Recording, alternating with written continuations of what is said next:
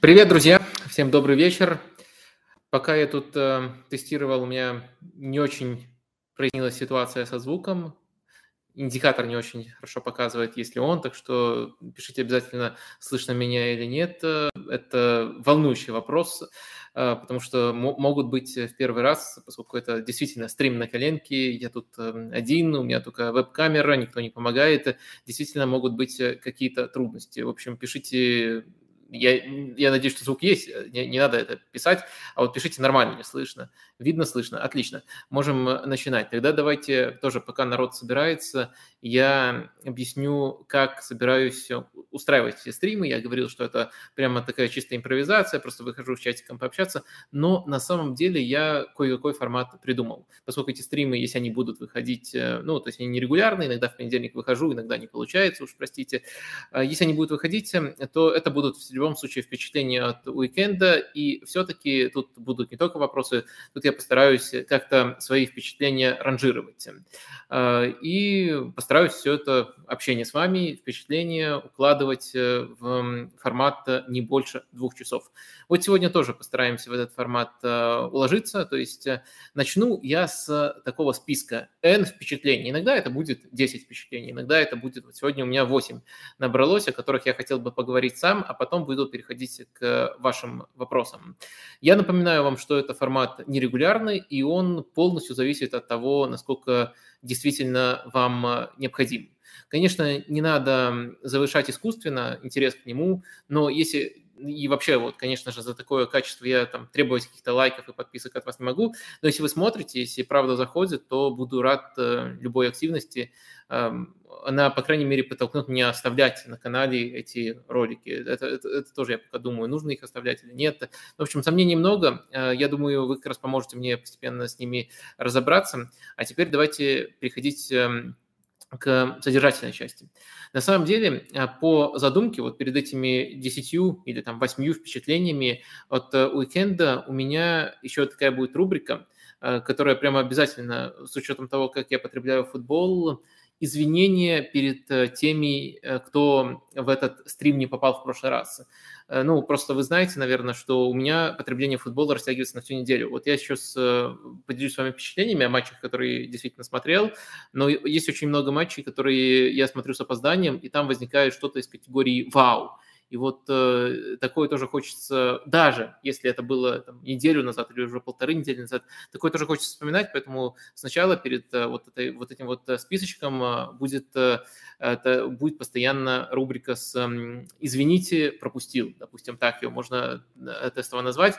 Э, пока, учитывая, что это первый тур, э, пока э, именно матча нету, но мне кажется, одна такая темка возникла, она возникла на основании нашего прошлого стрима, и вот как раз, э, опять же, учитывая, что во многом еще народ лишь эм, собирается, э, пока можно ее обсудить, она касается позиции Декеталары.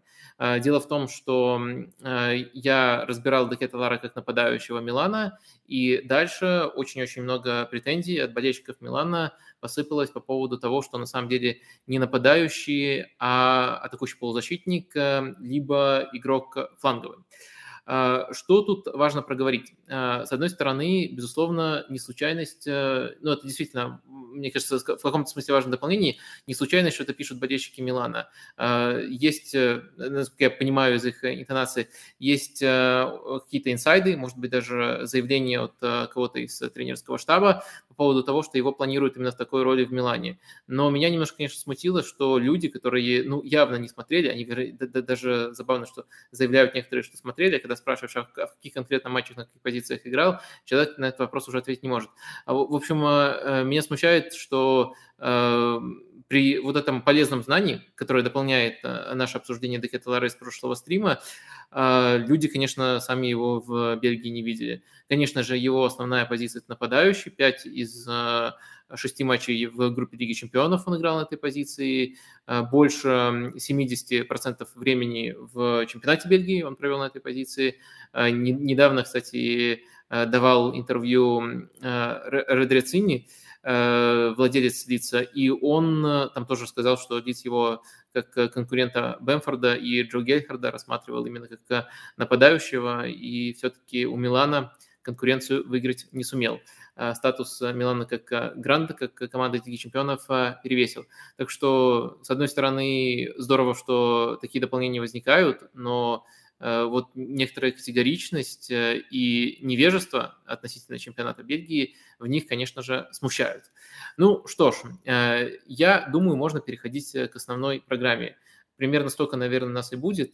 Просто смотрю, конечно, сегодня без предупреждения, наверное, в том числе поэтому все-таки поменьше аудитория, чем обычно. Она колеблется около 200 человек, э, но и то неплохо. Давайте переходить к основной э, программе.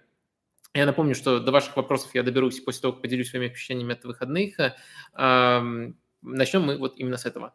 Итак, эм, э, на восьмом месте в моем таком символическом рейтинге впечатлений Гол Рэнди – я очень рад, и тут, конечно, растягивать не буду. Я не мастер каких-то эмоциональных спичей, не мастер э, передавать того, как я сопереживаю э, какому-то игроку. Тут я просто хотел бы ваше внимание обратить на то, что э, гол Рэмзи меня радует не только тем, что он забит, не только тем, что он там затратил на этот гол всего одну минуту, на свой дебютный гол, когда, когда у Месси на это ушло больше, чем 400 минут, например, а именно тем, что он прямо типичный.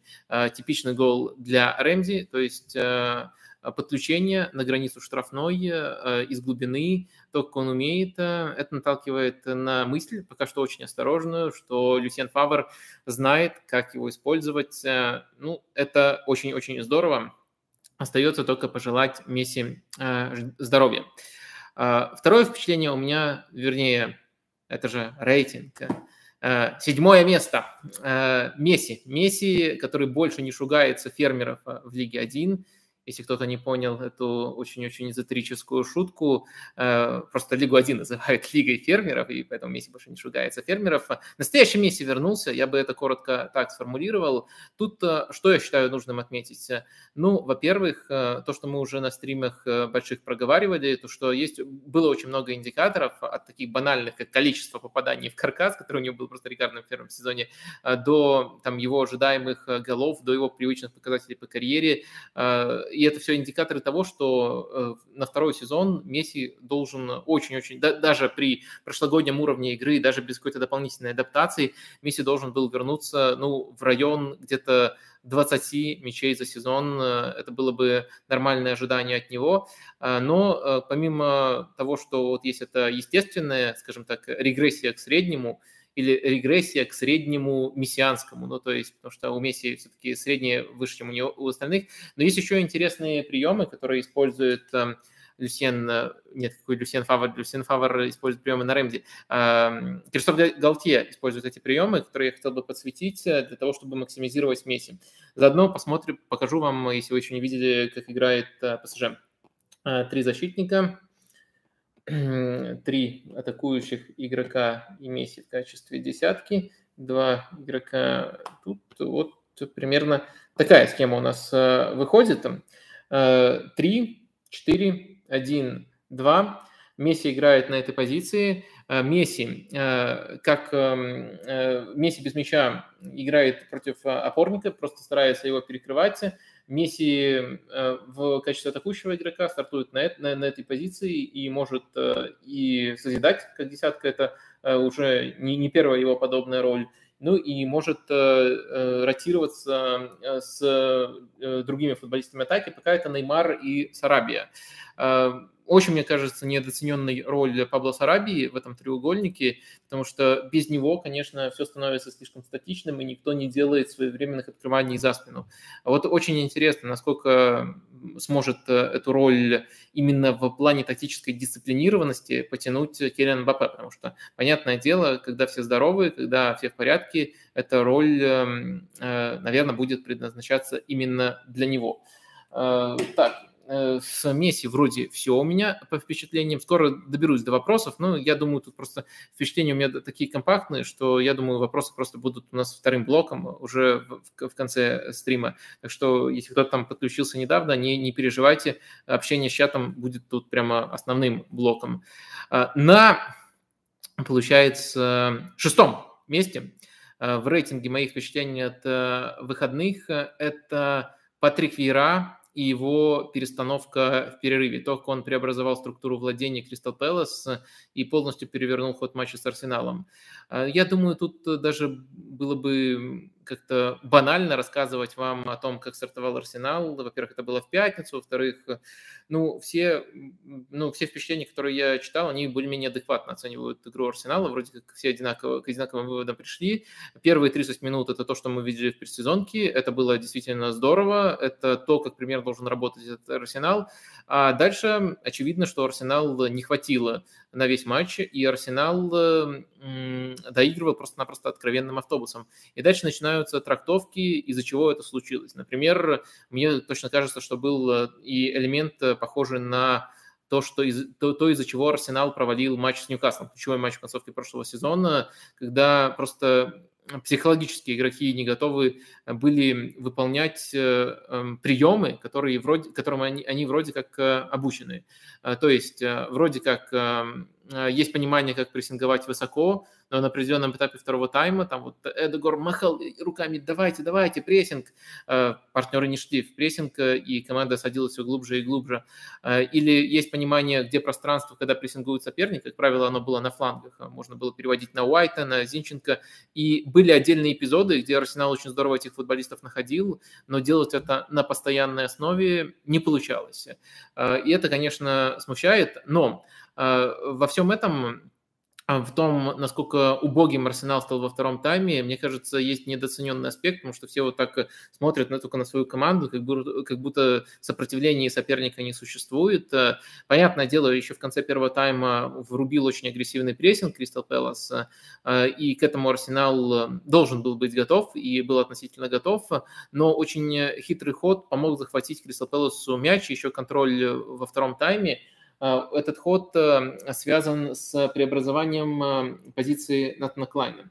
А, давайте сейчас э, выставим, как играл Кристал Пэлас. А, можно вот примерно таким образом их схему записать. Но во втором тайме случилось вот такое преобразование. Сейчас, надеюсь, вам нормально видно. Да, вот во втором тайме случилось такое преобразование. На левом фланге Тайрик Митчелл шел создавать ширину, Заха Э, смещался э, в центр. Э, на правом фланге ширину создавал Джордан Аю, а Клайн становился ситуативным третьим защитником. И то есть, если в первом тайме Арсенал очень хорошо представлял, как можно запрессинговать соперника, например, Э, например, Мартинелли выдвигался к Джезусу, и они тут давили на двух центральных защитников, то сейчас у Пелла стала тройка в первой стадии. Казалось бы, это простой такой прием, и, конечно же, там в Иране первый тренер, который из правого защитника делает э, ситуативного центрального, но в конкретном рисунке матча, в конкретный момент э, это было прямо максимально уместно, это было, ну, по-моему, я не хочу сейчас какие-то слишком громкие эпитеты применять, потому что, как вы знаете, Арсенал этот матч в итоге дожал, э, э, вернее, перетерпел, наверное, и все-таки 2-0 победил. Но э, ход этой встречи, мне кажется, Патрик Вейра перевернул, и перевернул именно ходом, который, как мне показалось, не все заметили. Двигаемся дальше, и это, получается, уже у нас будет пятое впечатление. Пятое впечатление у меня – это не хочется просто называть мощь Тоттенхэма. Интересно, почему мне не хочется называть мощь Тоттенхэма? Потому что, несмотря на 4-1, э, я увидел в этом матче и плюсы, и минусы. У Тоттенхэма и, и то, и другое хочу отразить, потому что и то, и другое достаточно интересно. А, что касается минусов, а, э, вернее, давайте просто цельную картину, как я ее вижу. Э, великолепно Тоттенхэм играет, когда они ведут в счете. А, но при 0-0, э, как мне кажется, э, соперник, в данном случае Саутгемптон, э, создавал им очень-очень много проблем. Ну и как при 0-0, при, получается, 1-0, потому что Саутгемптон в этом матче первым забил. А, поэтому, с одной стороны, 4-1 по итогам такой проверки. Я напомню, что Саутгемптон а, в прошлом сезоне два раза в матчах против э, Тоттенхэма переходил на тройку центральных защитников. Э, для них эта схема, особенно в момент вот первой встречи с Тоттенхэмом была далеко не основной, и это было очень успешно, они очень хорошо противодействовали именно Тоттенхэму, по-моему, два раза даже очки у Тоттенхэма отобрали, но в любом случае по содержанию там два раза э, Хазенхютер создал проблемы Конте. И вот в этот раз 4-1 настолько звонко пройти эту проверку, это, конечно, э, впечатляет. Э, но я бы все-таки отметил, что у Тоттенхэма очень-очень хорошо все получается, когда нужно атаковать на пространстве. И это, это понятно, подбор футболистов это просто шикарный. Без мяча блестящая тоже команда организована. Но в позиционной атаке, как мне кажется, есть э, пока что зависимость от одного конкретного приема, именно того, которым был забит первый гол Синьона.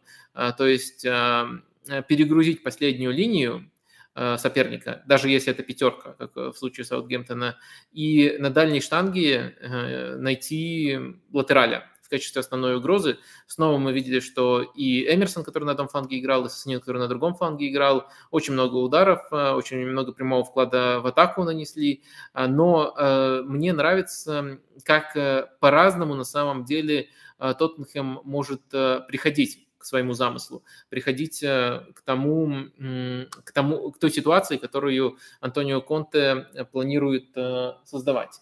Давайте немножко разберем позиционный футбол Тоттенхэма. Сейчас тут, тут уже близко схема Тоттенхэма, можно ее вот так вот обозначить. 3-4-3. А что тут особенно интересного?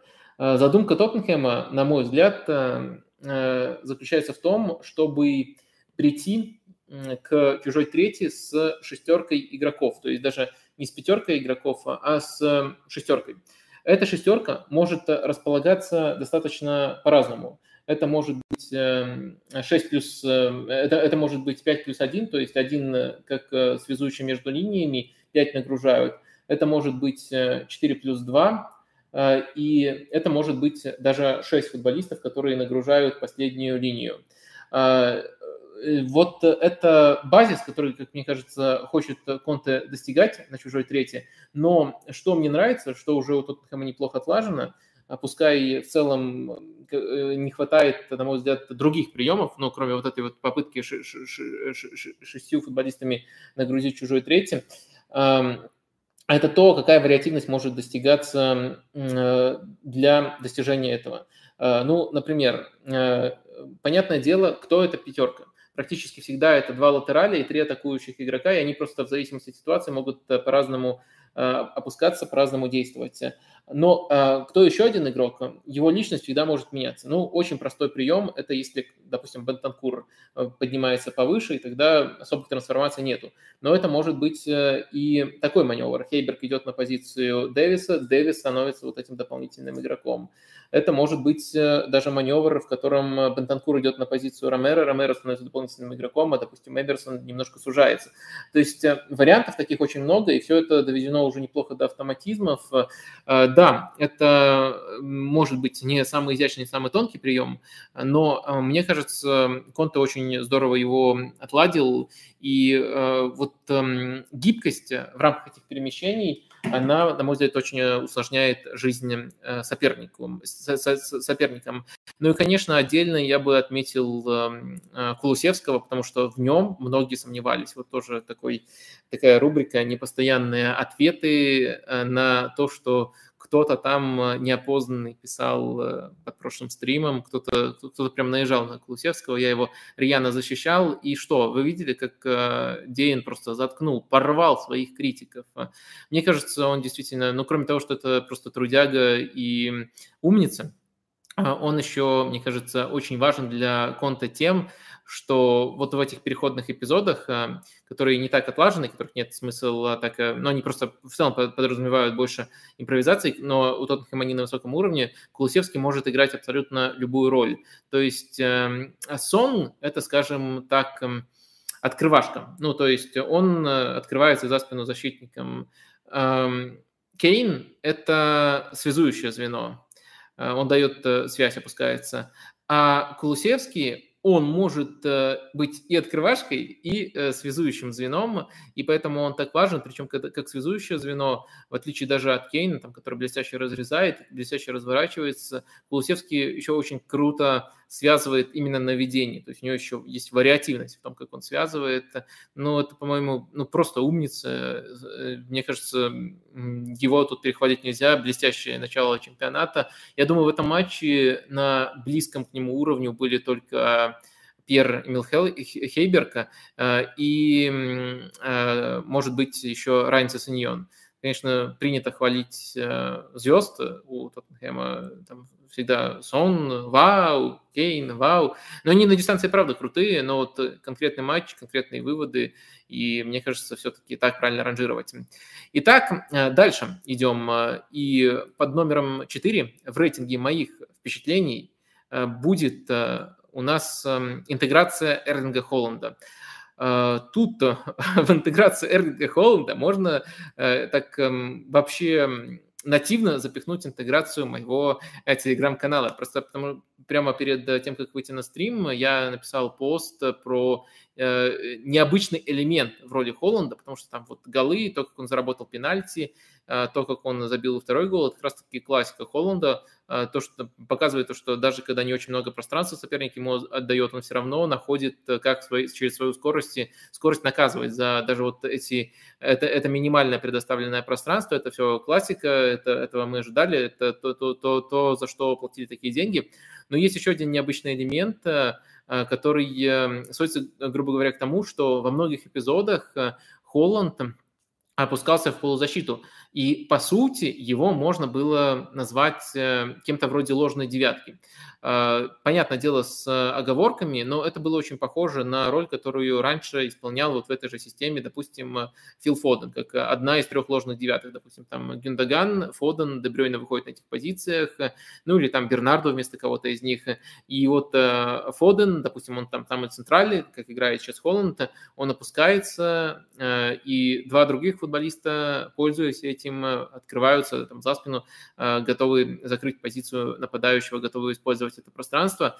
Э, по идее, с чистым нападающим, с игроком типа Холланда, для него такие опускания не, не очень типичные, нужно было играть иначе, просто перестраивать футбол какими-то другими связями, какими-то другими способами достигать связи в, связи в полузащите, рушить некоторые механизмы, которые были раньше, но Гвардиола поступил интересно, и он вот заставил Холланд таким образом образом э, опускаться. Я повторюсь, именно по движению, по манере опусканий, это роль ложной девятки, но важное отличие, что он, конечно же, для этой роли не подходит, подходит намного там, хуже, чем Месси, чем Фоден, чем Бернарду Силова.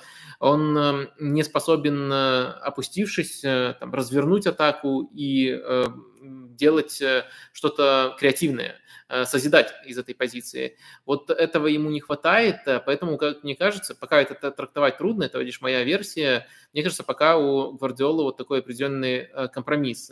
Он не хочет рушить прошлогодний базис и хочет сохранить как минимум движения, которые в нем были очень важны, и поэтому Холланд таким образом действует, но, понятное дело, опускание Холланда – это не опускание там Дебрёйна, не опускание Гюндагана там, или Фодена, это немножко другой типаж, и в таких эпизодах э, важно просто, чтобы он э, действовал как нужно вот от этой позиции именно в прошлогоднем э, базисе. А дальше уже, когда команда на чужой третий, Холланд действует более классически, так как он умеет, так как он любит в штрафной. Наверное, таким образом Гвардиола решил его попытаться интегрировать. А может быть, это какая-то сырая идея, которая, которая как-то иначе проявится. Ну, может быть, эм, на выходе Холланд начнет э, не отдавать там назад после этих э, опусканий, а делать э, что-то более осмысленное. Либо после его паса назад э, партнеры начнут э, там, как-то резко менять направление атаки, учитывая, что он уже опустился. В общем, это такая, такое скорее впечатление из категории «последите». Но на чем я готов настаивать? На том, что это нетипично для Холланда и на том, что это было умышленно, что это вот прямо много-много раз и откуда это тянется из прошлого сезона, когда были ложные девятки. Но постойте, Холланд, это же не ложная девятка девятка.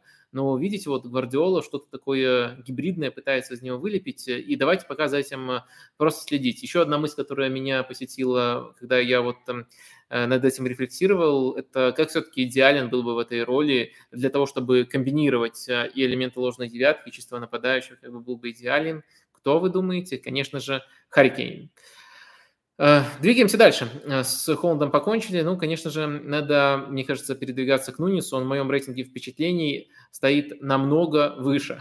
намного. На одну позицию. На третьем месте у меня выход Нуниса на замену. Я думаю, это там, лучшие 30, ну или там в районе 30 минут, которые мы могли наблюдать в эти выходные. Невероятно мощное впечатление произвел. И Клоп, по-моему, очень точно сказал. Ну вот вы видели, как сыграл Нунис в эти выходные. А представьте, как он будет э, всех рвать, когда вся команда у нас будет играть нормально. То есть, да, у Ливерпуля были большие проблемы, но э, то, что показал Нунис э, после выхода на замену, вот знаете, мне кажется, что вот э, в глазах таких прямо, даже не в глазах, а в розовых очках прямо таких вот фанатиков Криштиану Роналду, Криштиану Роналду в каждом матче вот так выходит на замену, так спасает команду, а вот ну, это действительно такой супергеройский выход на замену, просто прекрасен был Нунис, но что тут там отдельно можно отметить, э, э Наверное, несколько э, моментов. Давайте тоже с доской это осветим, выставим схему Ливерпуля. 4-3-3. Э, и вот Нунис вышел в атаку, и я бы назвал то, как он действует, ну, помимо того, что он действует грандиозно, прекрасно, умопомрачительно, смесью того, что Ливерпулю давал, допустим, Реги, вот такой вот вариант прямо со скамейки под навал, вариант мощи штрафной – Э, и то, что команде давал э, Садио Мане. То есть э, у нас были некоторые эпизоды, где он, Нунес уходил на левый фланг, где становился кем-то вроде десятки, там, ложной девятки, и вот так они запутывали соперника. Это э, химия, которая была у Диаса с Садио Мане. Но также было очень много эпизодов э, внутри штрафной, где действительно, как э, нападающий, которого нужно кормить навесами, и прострелами. На прострелы он реагирует э, не хуже, может быть даже лучше. Э, как он действовал прям как топовый нападающий именно такого типажа. Ну и, конечно, еще скорость невероятная. На скорости он тоже, в отличие там, от Фермина, который тоже невероятно полезен, но все-таки предпочитает э, опускаться поглубже. Нунис на скорости очень здорово открывался именно за спину последнему защитнику.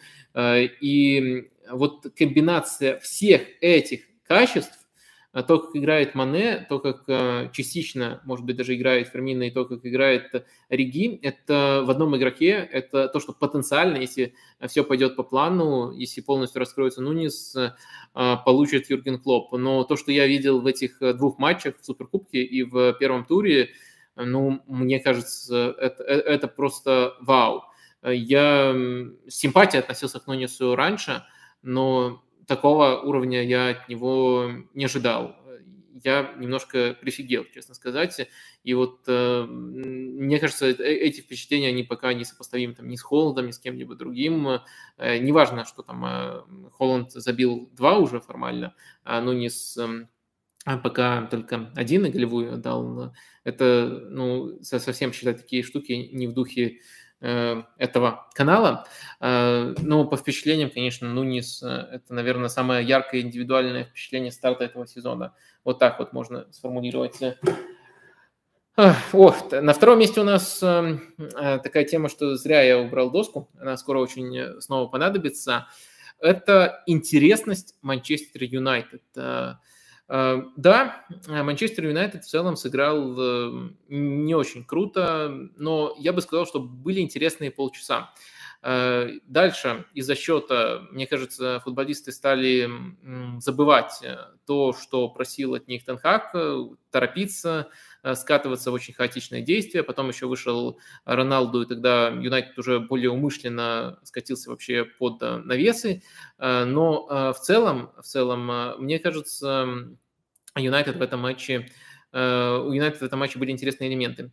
Но давайте, наверное, начнем с того, чего не было. Э, Все-таки э, я пока еще не разочаровался в Эрике Тенхаге. Я стараюсь к нему относиться с пониманием. И вот главное, скажем так, аргумент человека, который Эрика Тенхага все еще понимает, это то, что игроки всю предсезонку нам рассказывали, вау, какое давление, какой прессинг нам ставит Эрик Тенхага. И что мы видим в первом матче? А, мы этого прессинга не то что не увидели, мы его не увидели по а, очень конкретной причине. Не потому, что он был плох или не потому, что его не было, там эпизодами был, но этих эпизодов было мало. А почему их было мало? Потому что Грэм Поттер, об этом тоже, вот как в случае с Вера, э, люди зациклены только на своей, на одной большой команде, немножко замечают, Грэм Поттер очень немного адаптировался. Ну, вы же, наверное, слышали, какая Брайтон там стильная, симпатичная команда. А как в этом матче они разыгрывали мяч? Э, обратили внимание? Я, я, я думаю, внимательные зрители обратили. Каждый раз наблюдалась эм, вот такая э, простая ситуация. Давайте все-таки мы тоже, э, как эм, Галоры, будем от МЮ отталкиваться в первую очередь, но я все-таки пальцами покажу, где были футболисты Брайтона. Эм, понятное дело, короткого розыгрыша не было вообще.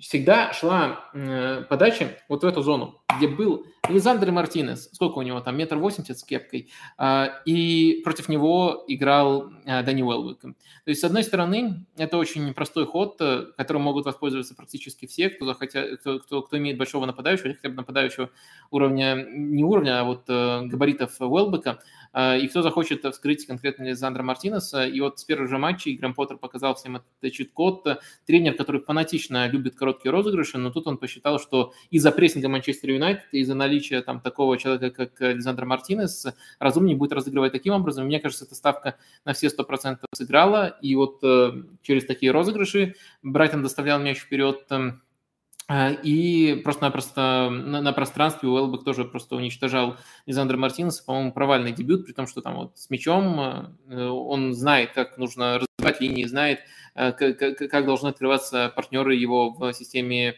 Тенхага находят интересные передачи, но без мяча его слишком часто вскрывали и слишком умышленно вскрывали, и вот Поттер буквально рецепт показал, как это нужно делать.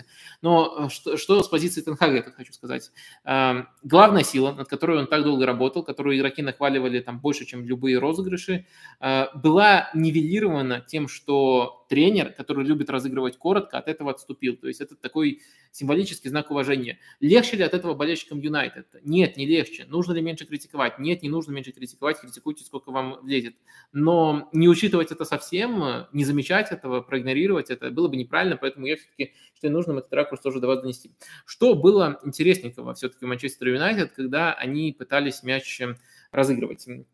Э, самый, пожалуй, интересный прием э, заключался в движении трех футболистов. Вот это Бруно Фернандеш, это Кристиан Эриксон с позиции ложной девятки, а это Скотти Мактоминой.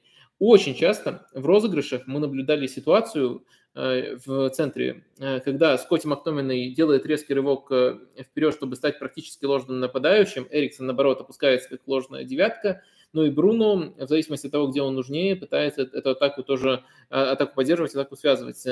Эм, проблема заключалась в том, что при том, что вот, это вот, вот эти вот движения и замысел были понятны, Манчестер Юнайтед эм, не очень здорово в плане тайминга исполнялся эти приемы. Ну, то есть, допустим, с мячом у нас Харри Магуайр, он тут продвигается, продвигается, ребята уже вот, э, как я описал, сделали свои маневры, э, и можно, например, попробовать на кого-то из них отдать пасом прямо за спину защитников. Вместо этого 3 секунды тупим и отдаем, допустим, на Фреда.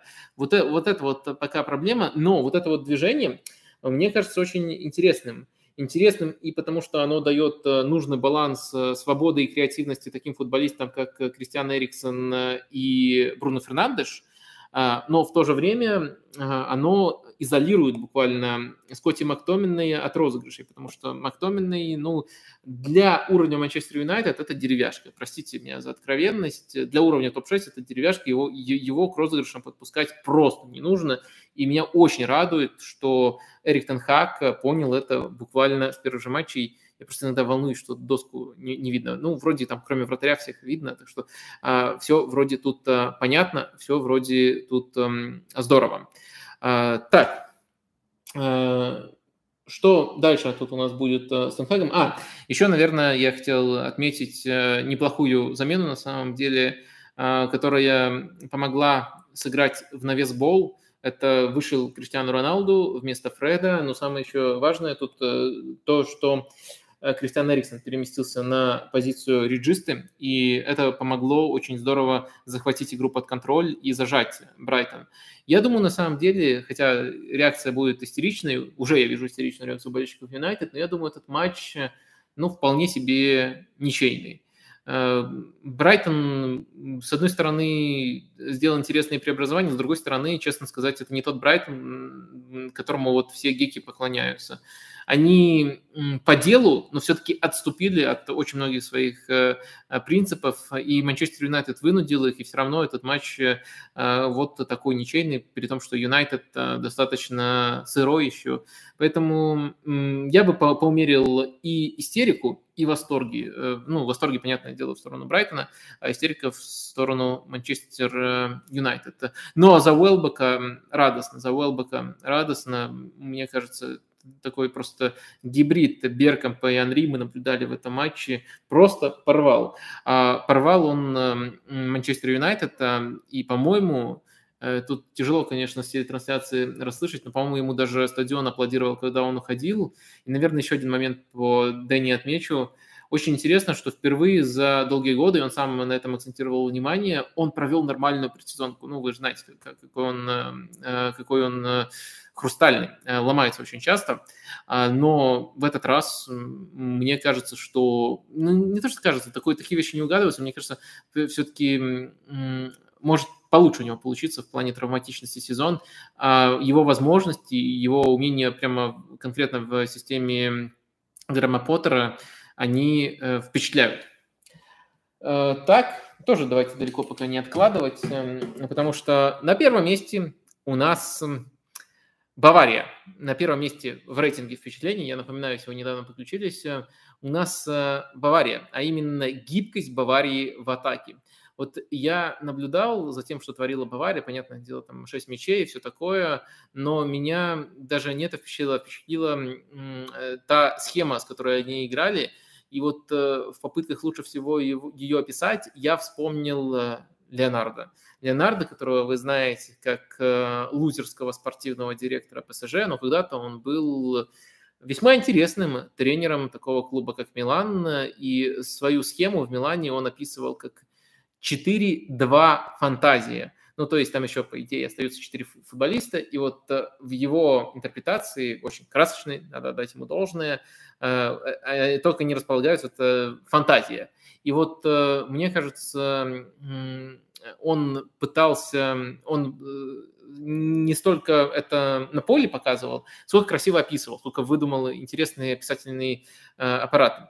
А вот Юлиан Нагельсман пытается и весьма успешно нечто подобное реализовать непосредственно на поле. Правда, я бы скорее это сформулировал как э, 4-2 фантазия, но не забываем, пожалуйста, про позиционную структуру ребята. Вот, наверное, так э, лучше всего называть э, э, схему Баварии. Ну и то, как они действуют в рамках этой схемы, безусловно, очень сильно впечатляет.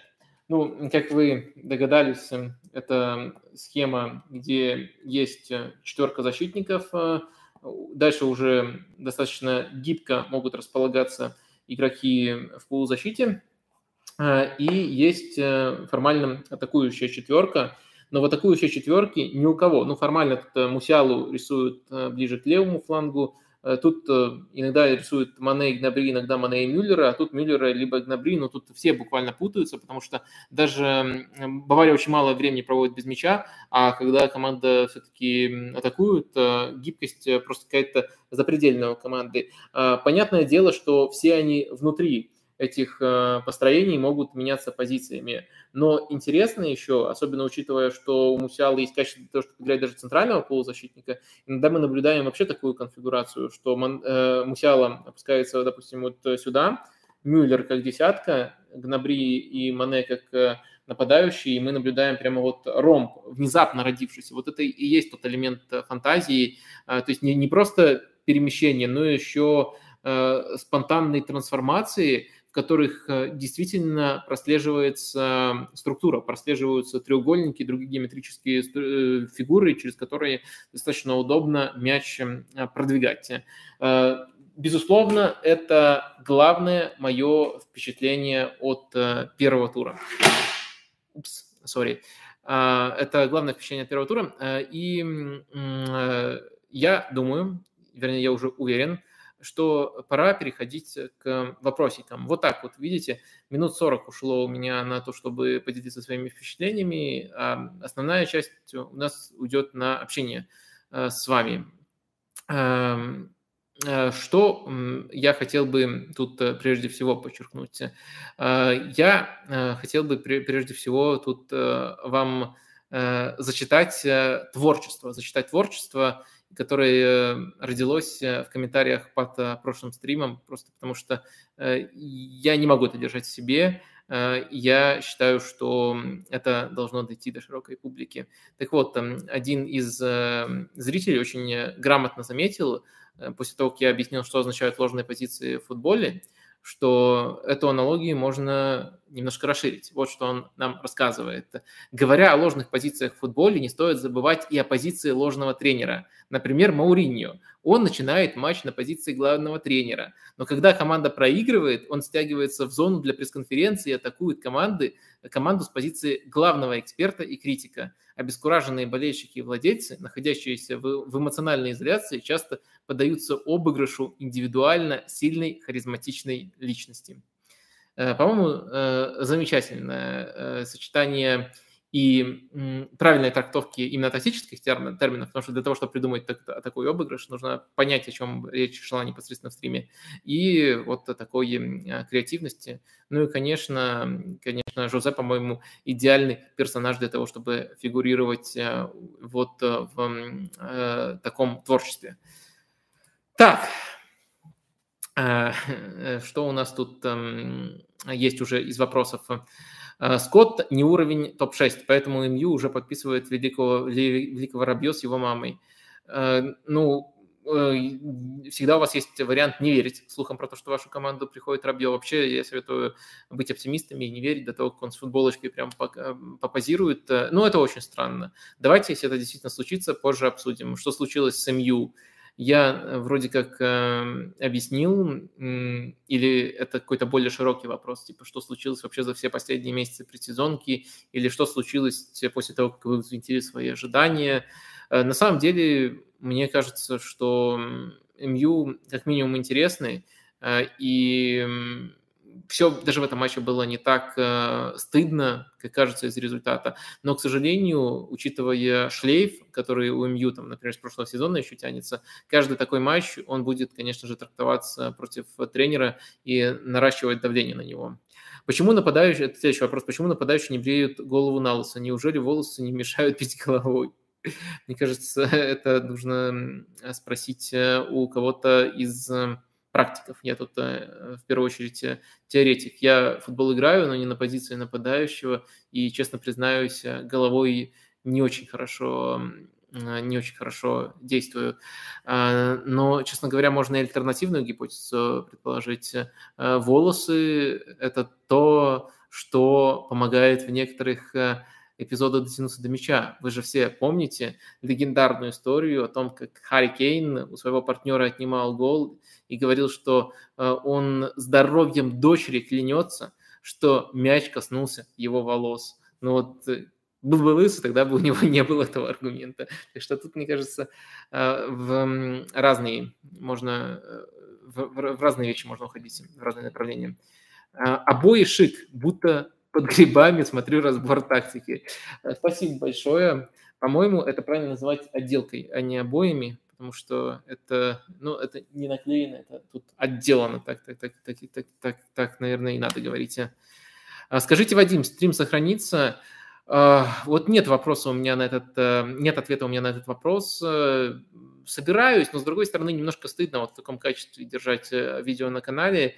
Посмотрим еще, сколько людей будут эм, смотреть, насколько они востребованы. Ну, в лайве я посмотрю, вас тут уже 550, ну, неплохо, так что, наверное, даже раз я тут заметил эту циферку, эм, можно попросить вас и лайков накидать немножко, проявите активность, раз зашли, раз вам интересно. Я напомню, что в первой части стрима может, вы там уже перематываете и смотрите ее. я рассказывал о своих впечатлениях от выходных без ответов на ваши вопросы. А вот сейчас уже чисто общение с чатиком во второй части у нас началось. Двигаемся дальше. МЮ хочет купить Арнаутовича, он все еще топчик. Что можешь сказать? Неужели он лучше Роналда? Ведь он тоже в возрасте. Дьявол из дурели. Смотрите, э, я точно могу сказать, что проводить аналогию с Роналду, ну, мне кажется, просто неправильно. Э, она исходит из того, что э, Роналду нужна замена в Манчестер Юнайтед, но вы действительно считаете, что Роналду нужна замена? Он же не встроен в систему Тенхага. То есть в систему Тенхага был, например, относительно неплохо встроен Антони Марсиаль, который играл на этой, на, на, на этой позиции. Но вот в первом матче вообще ложным нападающим Эриксона – решил попробовать э, Тенхак. Если бы у Роналду была какая-то роль, и он там рвался уйти, тогда бы можно было говорить, что Арнаутович потенциальная заменная и все такое. Но у Роналду нет роли, он действительно порывается уйти, но у него не сейчас роли в этой системе, поэтому говорить, что кто-то приходит э, ему на замену, нет. Ну а дальше вообще ничего общего между этими футболистами не вижу. Арнаутович э, другого типажа игрок, он э, намного менее эффективен в штрафной, э, он все-таки, наверное, интереснее действует за пределами штрафной и более своевременно, и он прессингует. Несмотря на свою такую репутацию бэтбоя за пределами поля, такой испорченной звезды, на поле он работу в прессинге проделывает. Э, насколько я знаю, он уже пересекался с Тенхагом э, за свою карьеру, но, честно сказать, э, я не на 100% понимаю этот интерес. И вот ваш финальный вопрос, дьявол из дурели, вот такой прям провокационный, кричащий, он, наверное, не лишен смысла, особенно учитывая, что у нас уже были вопросики по Рабье, который тоже может оказаться в Манчестер Юнайтед. Но давайте все-таки не уходить в такую крайность до того, как эти трансферы состоялись. Когда они состоятся, тогда уже будем пытаться их понять, а может быть и придем к такому же заключению, к которому уже пришли вы. Скажите, какие шансы Баварии в Лиге чемпионов? Ну, мне кажется, конфигурация не сильно поменялась с последнего сезона э, в том плане, что именно э, год Бавария начинает как одна из пяти сильнейших команд. Ну, у нас есть э, Ливерпуль, Манчестер Сити, Реал как титан плей-офф Лиги Чемпионов, и у нас есть Бавария, которая, ну, а кто, если не Бавария, вот сразу за этими командами располагается? Э, я думаю, что или даже выше Реала кто-то их поставит. Я думаю, что в этом сезоне, особенно исходя из того, что мы уже видим, без Левандовского Бавария будет э, ну, это слишком сильный довод, чтобы его после пары матчей уже применять. Но я думаю, у Баварии хороший шанс без Левандовского стать сильнее. Я тут выводы не подгоняю. Я это говорил сразу, что уже был похожий прецедент в карьере Нагельсмана. Посмотрим, не будем спешить.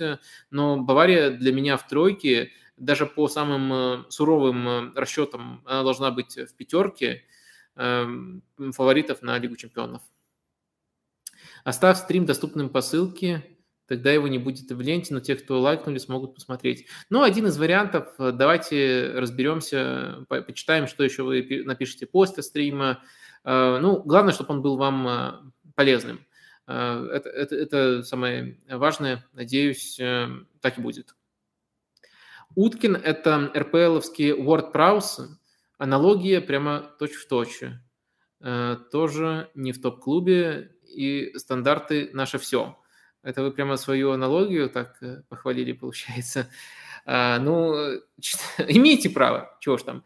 А, э, я не знаю, насколько это, насколько это как бы трудная цепочка, по-моему, она как раз-таки очень простая. Ну, тупо смотришь, кто больше всех со штрафных забил там, кто забил тут, и вот они похожи. Но мне кажется, в этом есть смысл и в том, э, насколько они в плане стандартов похожи, и э, в том, э, насколько они в целом э, неплохие полузащитники, но если у них вот стандарты на топовом уровне, то остальной набор качеств, ну вот на уровне команды середины. И тот и другой играют именно в команде середины, там Ахмат и Ростов в одном случае, а в другом случае Саутгемптон, мне кажется, находится на своем месте, но вот с такой изюминкой, которой являются стандарты. Как оцениваешь шанс, шансы Барса выиграть суд по аннуляции пролонгации контракта до? Звучит крайне абсурдно, но информацию о намерении подать в суд опубликовал Атлетик. А, интересно, спасибо, что поделились нами, с, этим, с нами этим знанием, но я пока не вникал в детали, поэтому не могу оценить э, шансы. Эриксон на позиции... Следующий вопрос. Эриксон на позиции форварда в первом тайме и в центре поля во втором. Где он был лучше? Ну и Брайтон э, прекрасные. Ну, наверное, прекрасные все-таки правильно будет сказать. Надеюсь, они также будут хороши и с более серьезным соперником. Ну, про Брайтон я не вполне согласен, ну, то есть они, ну, может быть, у меня просто планка ожидания от Брайтона такая, что вот э, э приезжают на Ултрафорд и играют не хуже Манчестер Юнайтед, не обязательно прямо явно лучше, но не хуже Манчестер Юнайтед, и уже нужно ну, нужно говорить, что это прямо даже не шик, это скорее норма. Ну, про Брайтон я говорил уже раньше. Что касается Эриксона, э, мне кажется, тут все очевидно. В в стартовом плане Эрик Тенхак видит его в качестве атакующего игрока. Ну, это может быть э, либо атакующий полузащитник, либо десятка. Но самое важное, что после манипуляций, после всех этих каруселей позиционных, он оказывается в чужой опорной зоне. Э, я думаю, в такой роли он видит Эриксон, эта роль ему весьма подходит. А э, роль в полузащите, причем я даже акцентирую ваше внимание, что именно он был разыгрывающим опорником, то есть не Скотти Мактомина играл разыгрывающего, а именно Эриксон ушел контролировать позиции Риджисты темп этого матча. А, это была вынужденная мера, потому что вышел уже Роналду, поменялась конфигурация атаки, упор на навесы, и Эриксон просто ну, должен был а, направлять эти атаки, захватить контроль в центре, и он с этой задачей справился блестяще. А, ну, то есть одно у нас, эм, скажем так, э, среднее исполнение основного плана – а, но среднее оно было не потому, что Эриксон что-то делал неправильно, а потому что план пока не очень работает. А второе, из второго тайма, игра на позиции реджисты, это было, на мой взгляд, э, блестящее исполнение роли, которая потребовалась по ходу матча. Э, в целом, это, конечно, Эриксон очень красит, но вот что было ярче – это мой ответ все-таки его игра во втором тайме на позиции реджисты, но в то же время вы должны понимать, что это под сценарий, где, по сути, 2-0 уже уступает команда, а не э, основной какой-то рисунок. Снова вопрос про Рабью Эрнаутовича. Ну, и дальше там есть такие претензии, полная безысходность, паника. Ну, можно тут с вами только соглашаться. Как вам новички Арсенала э, в первом туре? Э, ну, кто конкретно под новичками э, подразумевается? Я так понимаю, это Зинченко, Жезус и, возможно, Салиба. Потому что Салиба, понятное дело, он давно в клубе, но по арендам, по арендам, а сейчас вот как новый игрок, как новое подписание – как любил говорить Арсен Венгер. Ну, конечно, круче всех себя проявил именно Вильям Салиба. Очень сильное впечатление оставил э, и индивидуально, как он э, действовал в конкретных эпизодах, э, и то, как он с точки зрения командной структуры действовал. Остальные тоже на уровне. Зинченко и Жезус, мне кажется, были, возможно, лучшими в первом тайме. Э, дальше, э, дальше, конечно, поменялся рисунок, и, например, в случае Зинченко, в целом бы я оценил этот матч как... Да и, в принципе, с Жезусом примерно так же. Я бы оценил этот матч как положительный, но мне кажется также показательным, что когда Артета уже понял, что не получится переломить игру, ну, в том плане, что до конца матча придется играть таким полуавтобусом, он понял, что и Жезус, и Зинченко в таком рисунке не супер нужны. Я думаю, не столько с усталостью было связано, а с тем, что нужны э, те, кто в таком рисунке будут э, иначе отрабатывать. То есть э, Зинченко, Жезус – это больше про прессинг, про рисунок, где еще и сама команда будет больше владеть мячом. А вот, допустим, по-моему, Кетти и Тирни вышли на их позиции – это футболисты, ну, понятное дело, и свежие, и, наверное, все-таки с точки зрения позиционной обороны чуть, чуть э, лучше э, обученные. Э, поэтому вот этот элемент можно отметить, что во втором тайме в другом рисунке их замены были логичными. Но я бы сказал, что и тот, и другой действовали прямо здорово, может быть, даже прекрасно в тот отрезок, когда Арсенал был похож на такой идейный Арсенал из предсезонки, Э, немножко как-то это звучит странно, вот такое воспевание тех самых 30 минут, но э, все-таки нужно, мне кажется, и плохое описывать детально, и хорошее тоже не задвигать, если оно действительно было в этом матче. Э, так что вроде вот дал вам summary, что получалось, что не получалось, и почему они, например, закончили не весь матч. А Салиба вообще, конечно, без вопросов. Наверное, даже лучший игрок Арсенала в этом матче. Так, как вам Бавария? Э, как думаете, что в игре Баварии нужно улучшить? И какого игрока можно было бы купить Баварии? Кто подошел больше в игру Баварии? Вирц, Хаверц или Нкунку? Э, смотрите, Вирц, э, он травмирован, причем травмирован кардинально. Не факт, что до конца этого сезона вернется. Поэтому вряд ли он сейчас бы подошел в игру Баварии. А Хаверс Нкунку. Э, мне больше нравится Нкунку. Мне кажется, вот в этой супер вариативной атаке он бы был особенно полезен. Э, но Хаверс тоже не затерялся бы. Оба они игроки этого типажа. Нужно ли вообще кого-то покупать? Э, мне кажется, я согласен, кстати, тут редкий случай, когда согласен с Алихамиджичем. Он, он сказал, что, во-первых, не делит игроков, там, например, на нападающих, там, левых, правых вингеров, а вообще на атакующих игроков. И это правильно в рамках... И, а вообще их группа атакующих игроков записывает и считает, что их достаточно. И это правильно в рамках того футбола, футбола, который ставит Нагельсман. Где Бавария может еще прибавить? Ну, Баварии бы вот все это, но перенести ну, добавить, понятное дело, в синхронности э, действий, сделать все еще более отлаженным э, и перенести на дистанцию всего сезона уже будет очень э, здорово. Мне нравится, в каком направлении Бавария, Бавария двигается. Я думаю, важно, чтобы они просто прошли этот путь до конца. Вадим, как вы считаете, яркий старт какой из команд в РПЛ Англии, Франции, Германии – это лишь эпизодическое явление? Вообще не понял этого вопроса и даже перечитал его два раза, еще один раз про себя. Простите, что-то тут не так, наверное, что-то пропущено. Да, э, странно. Да, давайте дальше двигаться. А как вы считаете, кто может заменить Шалимова в Урале? Похоже э, по стилю игры. Есть слухи про Гончаренко, но у него совсем другой футбол, хотя тоже есть ставка на прессинг.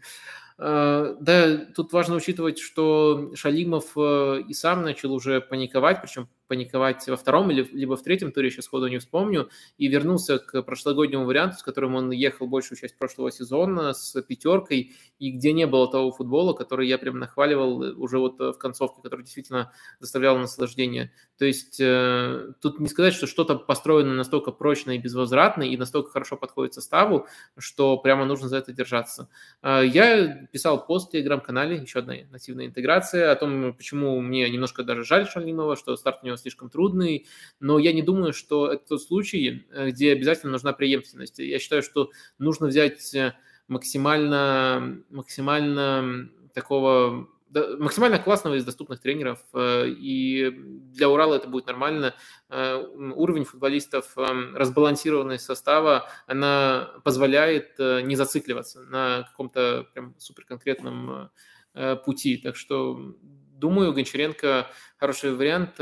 Правда, я не помню, это, вернее, я э, смутно припоминаю, но могу ошибиться. По-моему, он из Урала уходил скандалом, в котором фигурировал, э, фигурировало что-то вроде предполагаемого договорника. По-моему, вот такой бэкграунд был.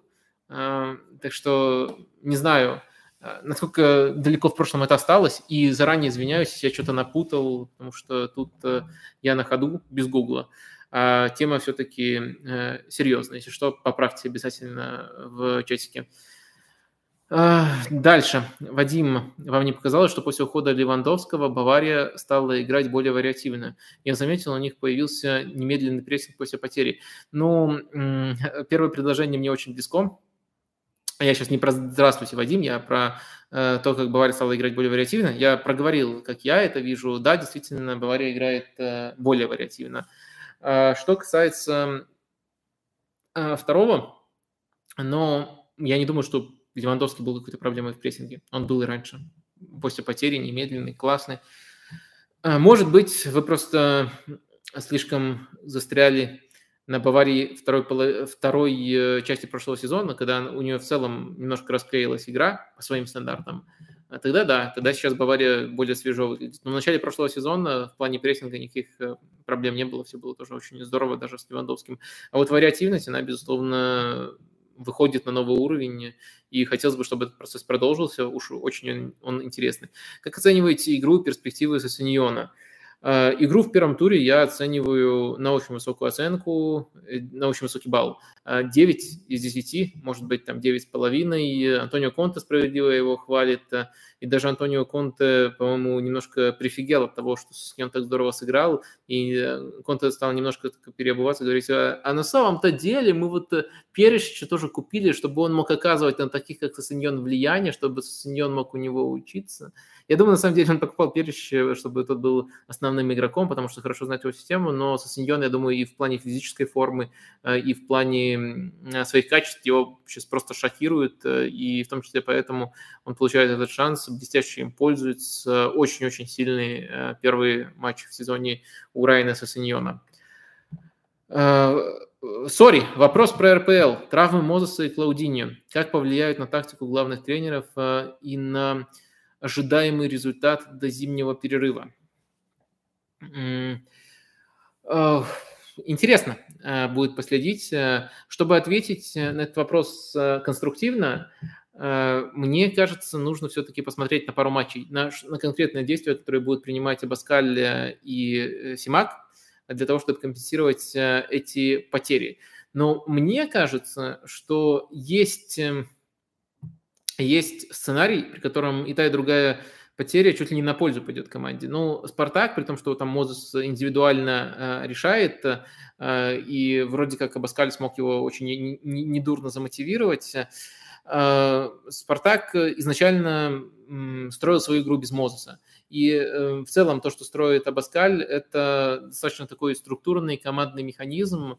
И, может быть, когда он в этом развитии немножко продвинется, э, Мозес и не особо нужен будет э, такому Спартаку, игрок с качествами Мозеса. Ну и плюс, конечно, всем известно, что Мозес без мяча – это абуза. Это такой Месси, разлива РПЛ.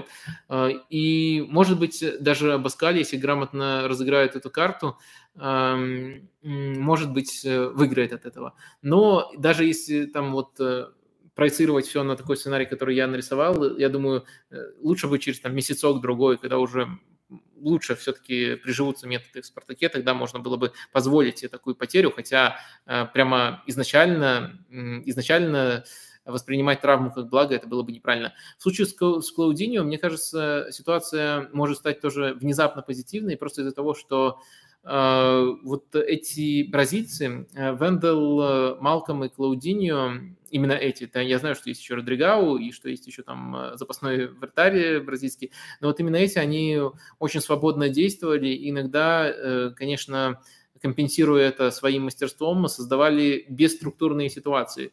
И вот более дисциплинированный, более тренерский игрок на месте кого-то из них, э, любого, на самом деле, из них, я тут не выделяю Клаудиню как там главного хулигана тактического, а на месте любого из них, мне кажется, может сделать «Зенит» даже чуть более сбалансированной командой, там, в зависимости от того, э, какое будет наполнение на других позициях, это может быть там либо мостовой, если это в тройке атакующей, либо это может быть, допустим, Кузяев, если это в полузащите, но можно найти балансирующего тактически умного футболиста, с которым «Зенит», учитывая, что в порядке будут два других бразильца, а «Зенит» только приобретет. Вот э, такое даже неожиданно оптимистичное у меня мнение, но я подчеркиваю, что это у нас пока что спекулятивный анализ, в том плане, что э, я на- начал с главного. Нужно посмотреть на действия хотя бы в паре матчей для того, чтобы оценить э, именно то, каким путем двигаются сами тренеры, а не пытаться на ровном месте разводить вот эту вот теорию, которую я все-таки попытался потому что, развести, потому что это интересно.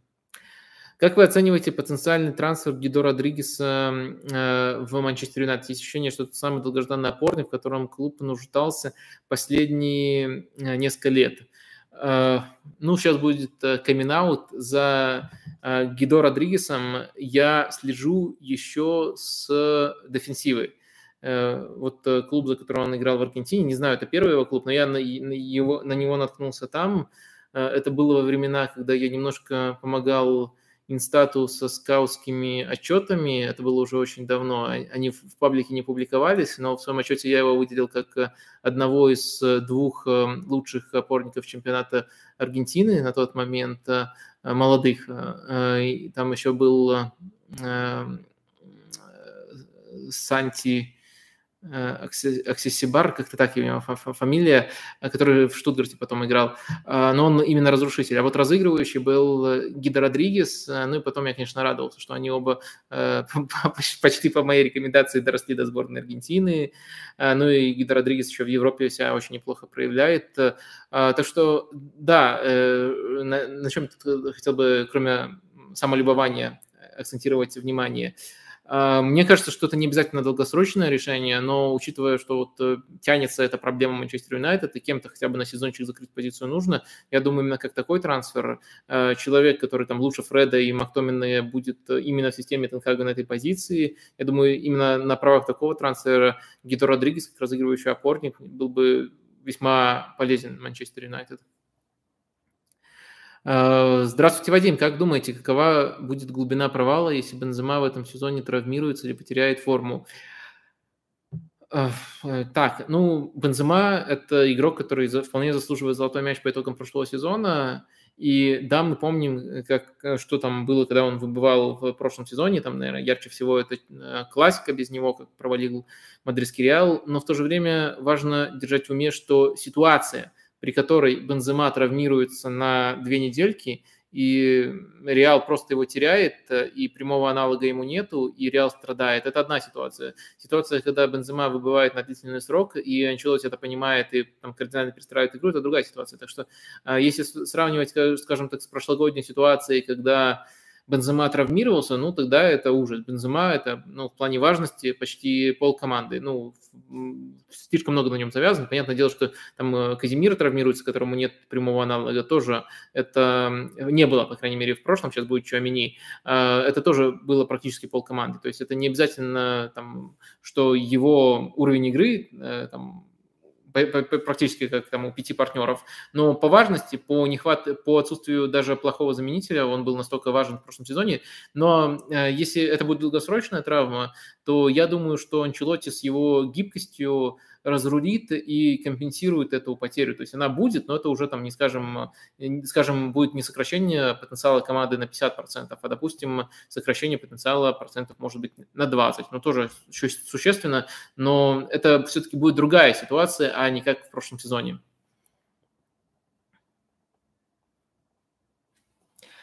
Как вы думаете, если гипотетически переместить трио полузащитников Реала, Бермудский треугольник, как называет Карло Анчелотти, Модрич, Казимира, Кросс в ультрапрессингующую команду типа Ливерпуля или Баварии, сможет ли она быть настолько же эффективной? Нет, не сможет. Э, э, в прошлом сезоне э, Анчелотти публично говорил, что причина, почему Кросс и Модрич – это причина, почему Реал относительно других топовых клубов хуже играет в прессинг, э, реже идет в него. Но в некоторых матчах, когда это требовалось, на некоторых отрезках Реал врубал. Но в том-то дело, что только на, на отрезках э, в этом плане они ограничены относительно других топовых клубов, но они сильны в другом.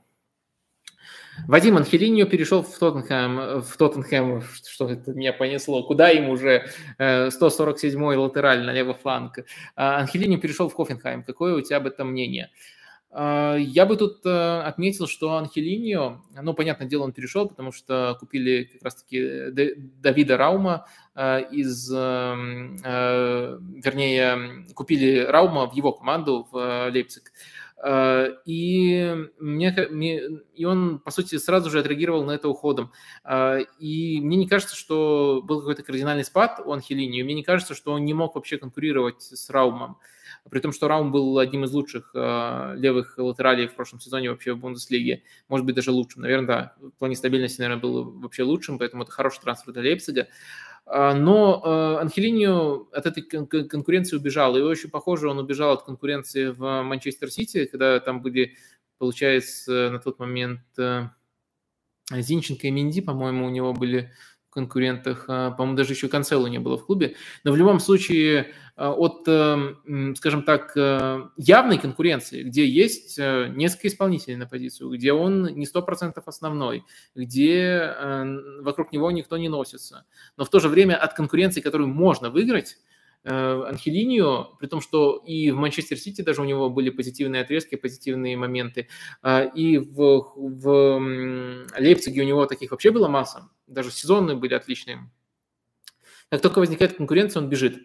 А, мне кажется, что есть у него вот какая-то черта, которая предполагает, что ему нужно быть прямо явно основным на своей позиции, и он альтернативный сценарий не, не терпит.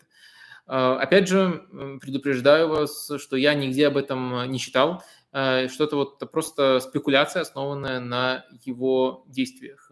Как минимум могу просто предупреждать о таком. Так, что у нас дальше? Что нужно Арсеналу, на ваш взгляд, чтобы дойти до уровня сети Ливерпуля? Состав вроде собран молодой, сбалансированный, но ощущение, что не хватает еще условного еще условного уровня до уровня до топов АПЛ. Э, ну, примерно понял ваш вопрос. Эм, ну, во-первых, э, есть э, элемент очень важный – это просто-напросто время.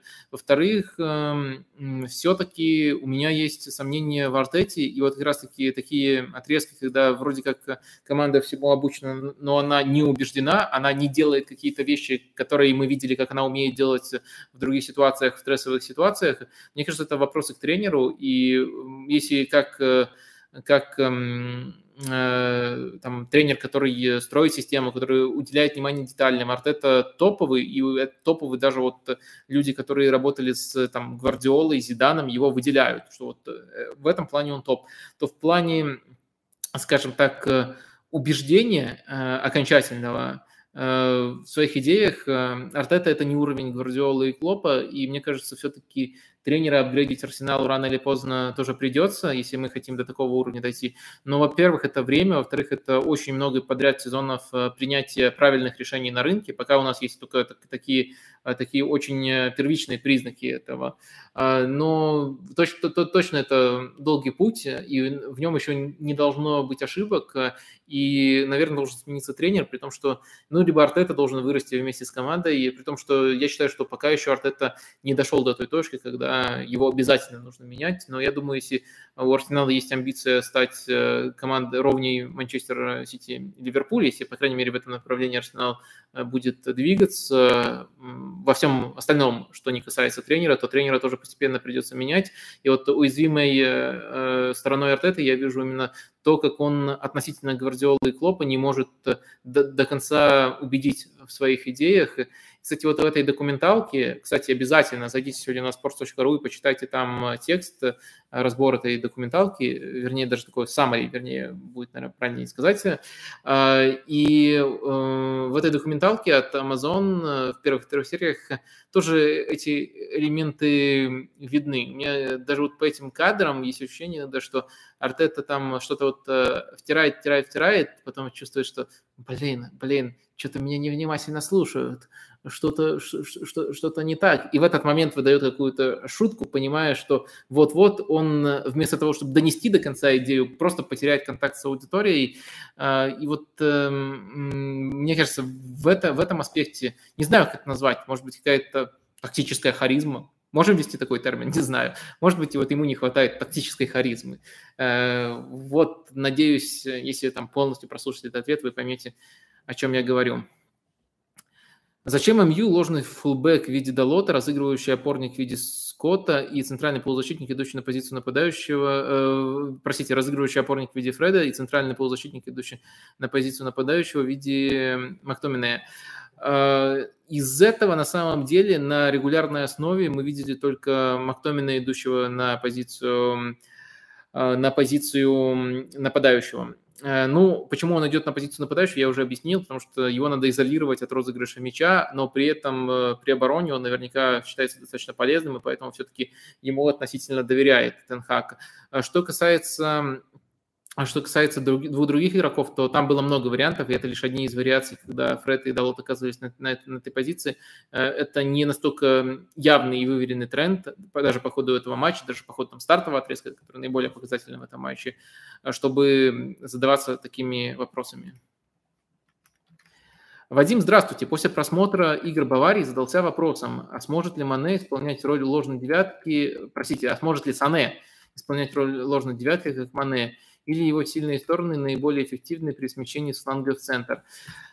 А, я думаю, что у Баварии даже не совсем правильно говорить о ложной девятке. Что точнее неправильно говорить о классической ложной девятке, потому что это действительно четыре игроков, которые в режиме фантазии меняются ролями. Э, и Сане может быть одним из этих игроков. То есть та же динамика, но без э, Садио Мане, она возможна. Э, и просто Сане будет немножко по-другому действовать. Может быть, Гнабри, например, займет позицию, которую занимает Мане, а Сане займет немножко другое место, но динамика без Садио Мане тоже возможна, хотя я думаю, что он важный элемент и очень потенциально полезный игрок во всех этих тактических каруселях Юлина Нагельсмана. Вадим, как вы думаете, нужна ли Арсеналу десятка в ротации? И если в теории продать Николя Пепе, подойдет ли Арсеналу Гросс или Дамсгард? Дамсгор, а, правильно, простите за занудство. А Дамсгор уже в Брэнфорде, ну, то есть он этим летом меняет клуб, а, ну, так, скоро будет официально, но уже, считайте, одной ногой там, и он не совсем чистая десятка, он скорее созидатель, который с фланга смещается. Гросс – это супер универсал, но в первую очередь э, он, конечно, хорошей работоспособностью и э, стандартами. Я, я бы не сказал, что в плане, в плане именно техническом э, он хорошо себя проявил бы на позиции эм, десятки. Мне кажется, у него дальний пас еще хороший, стандарты хорошие, а вот э, игра между линиями это не совсем его. Э, так что не уверен, не уверен, что кто-то из них подошел бы Арсеналу на эту позицию. Э, десятка для Арсенала, но мне кажется, тут все очевидно. Э, если вы внимательно изучали то, как играет Фабио Виейра, то мне кажется, он может исполнить эту роль. Э, особенно роль десятки в системе Арсенала, где десятка очень часто меняется с правым вингером, то есть с Букая Сака. Э, так, Челси не смог удержать Вернера, теперь они фаворит на вылет. Как Челси заменит 4 гола, его 4 гола в АПЛ. Угу. Э, простите, э, может быть, это была неплохая шутка, я не буду ее тут сейчас стебать, но я просто ее начал читать как серьезный вопрос и испортил ее. Это моя вина. Я перед вами извиняюсь. Э, Вадим, зачем МЮ купил Эриксона из Брентфорда и поставил его в нападение? Это хитрый ход или безумие? Это ближе к хитрому ходу, и у Эриксона есть все качества для того, чтобы играть на этой позиции, причем еще на этой позиции в интерпретации именно в той, которая требуется от Энхага. Но я замечу, что когда я э, вам рассказывал про Эриксона, э, так, на доску. Э, когда я вам рассказывал про Эриксона, сейчас давайте схему МЮ э, выставим. Эм, когда я вам рассказывал про Эриксона, э, ну или там 4-3-3, так тоже не забывать, я упомянул, что он может сыграть э, на любой из этих позиций, может сыграть даже из опорной зоны, но чуть ближе к атаке, и упомянул, что при 4-3-3 он может сыграть э, на любой из этих позиций, может сыграть с фланга со смещениями. Короче, я вот столько позиций упомянул, сказал, что не привязывайте Эриксона к одной позиции, но я не упомянул позицию нападающего и ложной девятки. Ну, то есть по функциям, понятное дело, что это близко к тем ролям, которые я описывал, но такого даже я не предвидел, поэтому, поэтому Тенхак э, тренирует МЮ, а я просто лысый. Так, идем дальше. Э, Вадим, вам не кажется, что Пеп сможет сделать Холланда лучшим Бапе? Если эксперимент Гвардиолы удастся, то он может сделать Стерлинга универсальным игроком, который при этом доминирует в отрывах. Хорошая и вполне рабочая гипотеза, как э, даже само направление э, для мысли, влияние топового тренера, то что вот тот факт, что Холланд намного раньше э, он и моложе Мбаппе, и в целом намного раньше оказался, оказался у поистине топового тренера, который будет его шлифовать.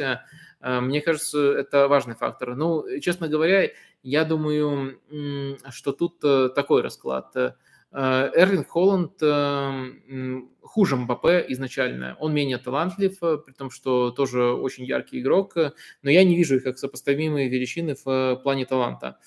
Но Эрлинг Холланд, во-первых, как мне кажется, более безумно заточен на самосовершенствование. Я бы не сказал, что тут есть такой вот ракурс, как там Роналду против Месси, где прямо почти два полюса, потому что Мбаппе тоже очень много задрачивается на том, чтобы делать себя лучше и лучше, но мне кажется, у Эрлинга это больше ощущается. И э, в плане, в тех аспектах, которых он прибавляет, э, то, что мы видим на поле, э, мне кажется, он лучше работает над собой еще до Гвардиолы. И сейчас Гвардиола как дополнительное ускорение. Ну, то есть эм, я считаю, что все, что вы назвали, все, что я добавил, это плюсы для Холланда в конкуренции с Мбаппе, но я бы не забывал главного. А главное это все-таки, на мой взгляд, талант, и мне кажется, таланта у Мбаппе все-таки э, больше при всем уважении к остальным качествам, которыми обладают эти два футболиста. А следующий вопрос по Челси уточняют. Не кажется ли тебе, что атака Челси страдает из-за тактики именно Тухеля? очень сильно Челси зависит от игры винбеков. А, что значит атака Челси страдает из-за тактики Тухеля? Ну, то есть а, атака Челси – это, простите за занудство, часть та- тактики Тухеля. Зависит от э, винбеков, от латералей, да, безусловно, зависит. Э, но для того, чтобы лучше понять вашу претензию, надо как-то как-то ее расширить. Э, может, попробуйте написать перед э, большим стримом в развернутом формате, потому что пока это ну, какие-то слишком общие а, общие слова, и вот сходу я не нахожу для себя в них чего-то по-настоящему близкого, от чего можно оттолкнуться. Но, может быть, дело в том, что просто так сформулировано именно в общих чертах. Здравствуйте, Вадим. Хотел спросить про ваш взгляд на карьеру таких футболистов, про мой взгляд на карьеру таких футболистов, как Тарапт и Бен Арфа, мега игроки, которые не стали э, топами. Ну, да, все так. Э, ну, что бы тут еще можно добавить? Э, Э, Бенарфа в целом э, себя, мне кажется, лучше реализовал в том плане, что у него были отрезки топовости, пускай и в нетоповых клубах, но действительно в техническом плане невероятно одаренный футболист. Тарапт может э, даже не, не, не то, что сейчас подберу нужное слово, он Э, больше эволюционировал по ходу карьеры, потому что он из такого талантливой, из такой талантливой ленивой десятки, которому нужен Харри Реднап для того, чтобы он хоть какой-то какой какой уровень стабильности показывал, стал достаточно трудолюбивым игроком центра поля, но уже все-таки, когда он им стал, э, стало очевидно, что он уже полностью свой потенциал не реализует, э, и клубы абсолютно другого уровня уже им интересовались и время было очень а, важное в его развитии а, потеряно. Как считаете, кто из троицы Рубин Невис, Тилиманс и Де Йонг лучше подходит МЮ? Я думаю, что Де Йонг, если вы, конечно, имеете в виду Фрэнки, а не Найджела, ну, он э, просто как влитой войдет в систему Тенхага. Все остальное тоже, скажем так, недалеко от нее, качество, с которыми можно работать, но настолько же прямого переноса может не случиться. Вадим, кто наиболее полезен из пары Упамикано де Лихта в оптимальной форме? Француз отличился прекрасными, э, отличился прекрасными длинными передачами, надежностью. Ротируемая эта позиция под э, стиль и схему Нагельсмана. Ну, я думаю, тут стиль и схема вторичные. Э, любой тренер при прочих равных предпочтет иметь э, сыгранное сочетание в защите, но сезон длинный и где-то ротация понадобится. То есть э, основную пару, если все будет идти по плану, тоже можно будет э, выявить. То, что ей будет упомянут делифт, есть такая вероятность, вполне существенная.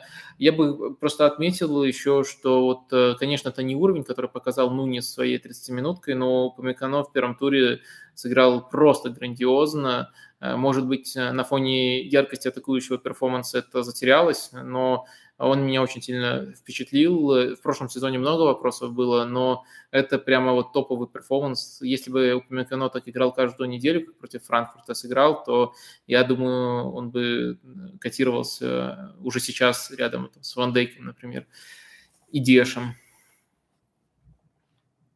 Э, идем дальше. Вадим Добре это, наверное, из Болгарии нам уже пишут. Э, расскажите, пожалуйста, про Карима эм, э, а, а, Анисив, Анисиву. Я, я знаю, нападающий из Майнца в связке очень хорошо действует, но просто я обычно привык писать эту фамилию, простите за, за тупо.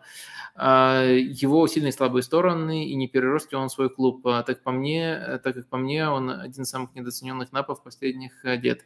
Хорош в прессинге и хорош в, комби, в комбинировании со своим партнером по паре нападающих.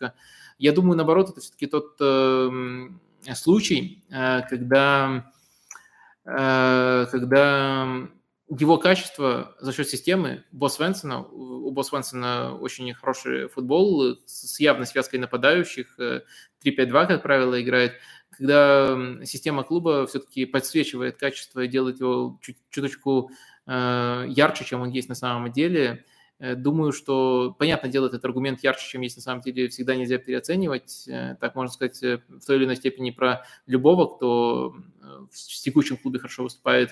Но я думаю, что я, я, я плохо себе представляю его в топовом клубе, скажу так. Но те качества, которые ценятся в Майнсе, у него хорошо прокачаны. Какой состав более конкурентоспособен в Бундеслиге и ЛЧ, Лейпциг или Дортмунд? На мой взгляд, Лейпциг, особенно учитывая ту внезапную суету, которую Дортмунд получил с позиции нападающего. Как вам идея сделать э, Фрэнки де Йонга правым защитником? Э, так скажем, обратная история с Филиппом Ламом. Э, интересная идея, но нельзя просто поставить Фрэнки де Йонга на эту позицию и ждать, что он там покажет. Э, мне кажется, в таких случаях очень важны детали. Насколько детализирована будет эта роль. Если она будет правильно детализирована, то это интересно, но в то же время все-таки, мне кажется, Фрэнки де Йонг в совсем, скажем, своей полной интерпретации, э, если нужно, чтобы он полностью реализовал свой талант, э, все-таки должен быть более свободным. Э, и это роль такого практически свободного полузащитника, которого, у которого есть достаточно партнеров для того, чтобы они его там страховали, который может брать на себя игру, брать на себя риски. Вот это вот был лучший Де Йонг. Он был в Аяксе и в некоторой степени в сборной Голландии под руководством Луи Ван Гала. Сейчас э, мы его наблюдаем. Добрый вечер. Как думаете насчет, э, как вы думаете насчет Решфорда? Так и написано. Э, и еще написано Решфорда. Э, не кажется ли вам, что, э, что он перестать играть в футбол а занялся благотворительностью? Орфография и пунктуация, включая три вопросительных знака на конце, сохранены. А, не, нет, мне не кажется. Мне кажется, что Решфорд очень сильно страдает из-за травм, последние сезоны очень сильно пострадал из-за того, что изменилась конфигурация атаки в Манчестер Юнайтед из-за прихода Криштиану Роналду в последний сезон. И очень сильно страдает от такой э, критики, которую его озвучили вы, то есть от абсолютно пустой критики. Во-первых, даже если вы хотите критиковать Решфорда, и есть за что его критиковать, конечно, нужно учитывать э, контекст, детали, э, но есть за что критиковать не надо смешивать это с благотворительностью. Э, вот э, скажите, вам конкретно было бы проще, если бы то время, которое Решфорд уделяет э, благотворительности, то время, которое он уделяет изучению проблем, на которые может повлиять, и непосредственно то время, которое он проводит, допустим, с детишками, которым помогает, если бы он это время просто рубился в PlayStation или ходил по ночным клубам, но зато вы не могли бы разыграть с ним эту карту благотворительности, вам от этого стало бы легче. Его критика на футбольном поле – это один аспект. Его занятие благотворительностью – это другой аспект. Я согласен, что его, скажем так, медийный благотворительный образ не должен толкать нас к тому, чтобы завышать его уровень. Окей, э, с этим я согласен. Но то, что делаете вы, притягиваете благотворительность как один из аспектов его плохой формы, сосредоточиться на футболе, э, вот эта вот дебильная фраза э, в случае Решфорда, это, ну, по-моему, низко, мерзко и максимально противоречит здравому смыслу. Как вы относитесь к рейтингу стран УЕФА? Э, там клубные результаты за 5 лет в Еврокубках наполовину из э, максимальных баллов набираются просто выходом из группы, и это не отражает э, силу клубов. Ну, у нас просто нет прямо супер хорошей альтернативы. Рейтинг УЕФА неплох, но там еще есть большая проблема, что сейчас даже не просто два турнира, а три турнира, и там в лиге конференций некоторые страны рубят ну, не совсем халявные очки, но все-таки не настолько трудовые, которые можно и нужно зарабатывать в Лиге Чемпионов. Э, есть очевидные доработки, доработки и недоработки у него, есть над чем работать, но в то же время еще важно понимать, какую задачу мы ставим перед рейтингом УЕФА. То есть ранжировать э, сил, лиги по силе, но это не получится. Э, ранжировать в общих чертах э, кому сколько мест, учитывая, что там э, некоторые группы стран получают одинаковое количество мест, допустим, там три первых идут там на, на одинаковых условиях. В этом отношении, когда примерно нам нужно ранжировать, а не точно сказать, какая лига сильнее, в этом случае, мне кажется, он свою задачу весьма неплохо выполняет. Вадим, э, считаете ли вы, что ПСЖ сильнее, когда Мбаппе и Неймар вне игры, чем когда на поле необходимо поместить всех трех звезд? И какая оптимальная тактика для ПСЖ, когда все трое в строю? А, а почему вы наезжаете на Мбаппе и Неймара? Почему э, не на Лео? Я считаю, что неприкасаемым должен, не, неприкосновенным, это важная разница, должен быть Мбаппе из этой э, тройки. Ну и, кстати, сейчас это уже даже почти задокументировано его э, новым контрактом. А вот э, и в, в том числе, наверное, еще потому, что, потому, насколько он может при необходимости отрабатывать, если отрабатывает вся остальная команда, то есть он не, не супер трудяга, но он, по крайней мере, к этому более склонен, чем двое других. А вот э, к остальным вопросы, да, может быть, кого-то из них лучше ставить на скамейке, но в целом, в целом, мне кажется, что а тройку еще вполне, особенно в, в немножко других принципах э, Галтье, вполне можно разместить. По крайней мере, э, я бы посмотрел на эксперименты с ее, с ее размещением, например, в тех же матчах группы Лиги Чемпионов, э, перед тем, как от этого окончательно отказываться. Может быть, в итоге все сведется к тому, что да, нужно только двоих использовать, но давайте тут никого не исключать вот из этого уравнения, как вы исключили Месси, как будто он не может потерять это место. Артета хочет, следующий вопрос, Артета хочет э, построить, по сути, Манчестер Сити. Не надо забывать, что там Гвардиола строит всегда копию Барселоны с Месси. Так э, вопрос, зачем тебе Жезус, если существует Бен Гидер? Вот, э, не знаю, мое лицо, это моя реакция на этот вопрос. Но, во-первых, я не согласен, что Гвардиола строит Манчестер Сити копию Барселоны с Месси. Ну, то есть тут столько вводных данных, с которыми я не согласен, что даже не знаю, как отвечать на вопрос. Давайте отнесемся к нему как к интересной э, теории, э, к интересному тезису, который вы озвучивали. Мне к нему нечего добавить. Игра Барселоны против Дани Алвиса, его команды Пумас не смотрел, простите. Как тебе Смолов и Мамаев времен их в Краснодаре? Почему больше не было таких индивидуально ярких футболистов? А, или э, таких ярких связок на самом деле тоже не было, потому что они выделяются прямо даже в историческом разрезе. Ну да, кайф было наблюдать за их взаимодействиями, и стиль команды этому способствовал, и друг друга еще понимали, так что э, тут э, не, не очень конкретно спрашивается, что тут я могу сказать, но в целом присоединяюсь к восторгу. Почему ранее неумение играть Бускетса в схеме с двумя опорниками презюмировалось, так, так и написано, то есть э, выдвигалась презумпция по поводу этого неумения, э, презюмировалось. Э, сейчас идут разговоры о переходе на 3-4-3, мол, игрокам такая схема удобна.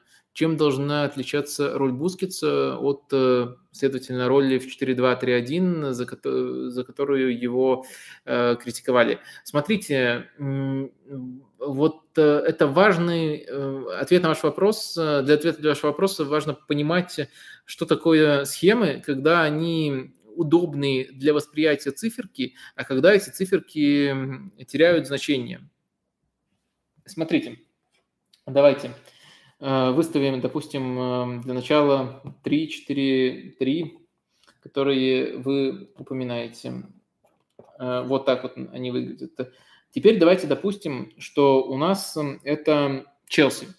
Челси под руководством Томаса Тухеля. Вот так вот это выглядит. Ну и вы же знаете, что в стадии владения команда уже играет с Жоржиньо вот в этой роли. Латерали идут выше, и второй игрок э, может тоже открываться либо в опорную, либо иногда шестым в линию. А, в любом случае, либо там, если это Ковачич, может тут для продвижения открываться, но в любом случае а, в первой стадии, э, казалось бы, схема 3-4-3, но в первой стадии у нас структура три защитника центральных, э, иногда даже один из них еще там продвигается, и Жоржиньо в роли, которая там естественно и для него, и для Бускетса. То есть вот такая трансформация у нас случается. А, дальше выставляем 4-2-3-1, о которых э, вы разговаривали. И тут тоже на самом деле важно, что делает команда, когда она атакует. Э, как, какие у нее реакции. Там, допустим, два крайних защитника поднимаются, эти игроки там, сужаются, открываются, например, за спину. А, а если один идет, то это тоже уже очень похоже на то, что мы видим э, в стандартной практике. Есть еще вариант, при котором, там, допустим, условный бускет опускается, а его партнер остается в опорной и становится тоже 3-1 в первой стадии, либо наоборот э, э, опускается э, его партнера, он остается в опорной. То есть важно, во-первых, что в первую очередь та критика, которую вы упоминаете, она касалась того, что в этой схеме неудобно действовать ему в первую очередь в плане количества вариантов для продвижения, но если игра с мячом, при игре с мячом команда трансформируется в другую схему, то это уже не проблема, либо как минимум не такая явная проблема. Э, поэтому думаю, что тут очень важны детали. Очень вообще вот это выражение «любая схема э, кардинально не подходит такому-то футболисту», ну, оно очень редко может быть э, истинной. Всегда есть, скажем так, лазейка, вариация этой схемы, которая подходит и где можно адаптироваться, но, но, но там в очень редких случаях можно говорить там, о каких-то естественных э, трудностях, которые возникают, но важно понимать, что нет каких-то аксиом, там список схем и список ролей, для которых, которые для них нужны. Э, схема 4-2-3-1, э, у одного тренера одна, у другого другая, это базовые вещи, но судя по вашему вопросу, э, судя по вашему вопросу, они не вполне для вас э, очевидны. Это, конечно, не упрек, э, и наоборот, я за то, чтобы самые разные вопросы задавались, но вот если на чем-то одном делать акцент, отвечая на этот вопрос, то это то, насколько могут быть разными схемы, которые записаны, казалось бы, одними и теми же циферками. Так, следующий вопрос. Вадим, согласны, что Харви Эллиот – это замена Хендерсону, а Кертис Джонс э, – Вейналдуму. По позициям похоже, а если говорить э, более конкретно, то Харви Эллиот – это, это светлая голова, э, действительно будущий большой полузащитник Ливерпуля, у которого уже в системе Ливерпуля есть конкретная роль, как раз-таки роль, которую в основе исполняет Хендерсон. Я думаю, что он уже в некоторых аспектах лучше Хендерсона. А, и вот настолько его оцениваю. Кертис Джонс, ну, посмотрим, что из него получится. Но я не думаю, что это прям сопоставимые игроки, вот если смотреть, что сейчас а, мы видим. А, я помню, что Харви это была травма очень серьезная, но вот то, что я видел у него, например, после выхода на замену в эти выходные, я был очень сильно впечатлен. Мне кажется, что он он вернется и будет дальше прогрессировать, вернется на уровень и будет дальше прогрессировать, а талант у него прямо очень впечатляющий во всех отношениях. И то, как он мыслит, и то, как он двигается, и то, какая роль уже, как, он уже освоил роль именно в футболе Клопа, так что вот он меня впечатляет прямо особенно. Идем дальше. Вадим, как вы считаете, кто самый гибкий тренер э, в топ-5 чемпионатах? Э, давайте, чтобы я не искал ответ э, спонтанно, я вам отвечу своей, свой, свой давний вариант, когда, со времен, когда я последний раз рефлексировал на эту тему. А тогда это был Макс Аллегри. Сейчас из-за последнего сезона есть много вопросов к нему, но если взять дистанцию хотя бы там в, допустим, 7 лет, то я думаю, ответ будет мой Макс Аллегри. Но, может быть, там за последние сезоны поменялся бы, немножко сместился бы ответ на этот вопрос. Вопрос чисто из области фантазии. Хотел ли бы ты видеть Тонали в Арсенале как конкурента партии? Почему? А, ну, Тонали я хотел бы видеть в Арсенале просто как полузащитника, с которым можно работать, и который не обязательно в игрока типажа партии вырастет, э, но просто очень талантливого молодого футболиста. Да, конечно, хотел бы видеть, это хороший игрок. А, конкурента партии, вот э, пока, пока не видится, что он может серьезно закрыть именно эту позицию в Арсенале. Какие ожидания от Атлетика в этом сезоне? На предсезонке наигрывают суператакующий состав. Кажется, будет э, интересно. Э, Атлетико, э, ну, смотрите, с одной стороны, Атлетико не сделал каких-то захватывающих трансферов, с другой стороны, там наконец-то появился правый защитник, по-моему, Малина его фамилия, из сборной Аргентины. Это была очень проблемная позиция, и она сковывала развитие и Родриго де Пауля, и Льоренте. Ну, Льоренте часто перемещался, и по цепочке их, их в одной полузащите, ребус размещения их в одной полузащите не решался. А вот если получится Льоренте, Родриго де Пауля, Гризмана и Феликса, всех разместить, а Гризмана и Феликса к концу прошлого сезона удалось разместить, то я думаю, Атлетика может играть в очень интересный футбол, но это очень большое количество оговорок.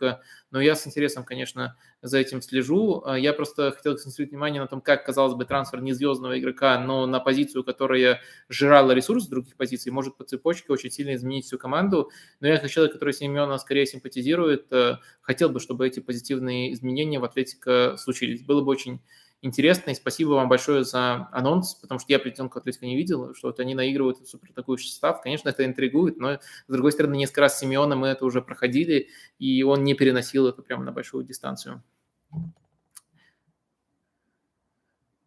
А, так, почему такие тренеры, как а, Сульшер, а, Фансека и Лоран Блан а, не востребованы?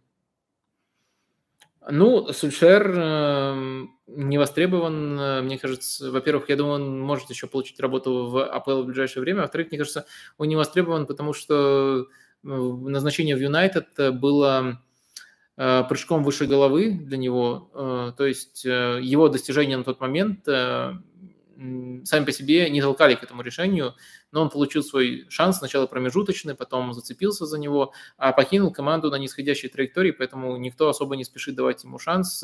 В общем, э, я бы сказал, что на некоторых отрезках он проделывал работу не хуже, чем другие более такие известные тренеры Манчестер Юнайтед, допустим, там э, лучше, чем Жозе Мауриньо, но в то же время э, я не могу сказать, что мне ясен истинный уровень Сульшера, то есть э, что там ближе, его некоторые ходы в Манчестер Юнайтед или то, что он не построил в итоге по-настоящему хороший позиционный футбол в Манчестер Юнайтед, э, мучился долго, какие-то варианты продвигал, но не построил в итоге, либо то, что он проводился, допустим, в Кардив Сити, что из этого важнее.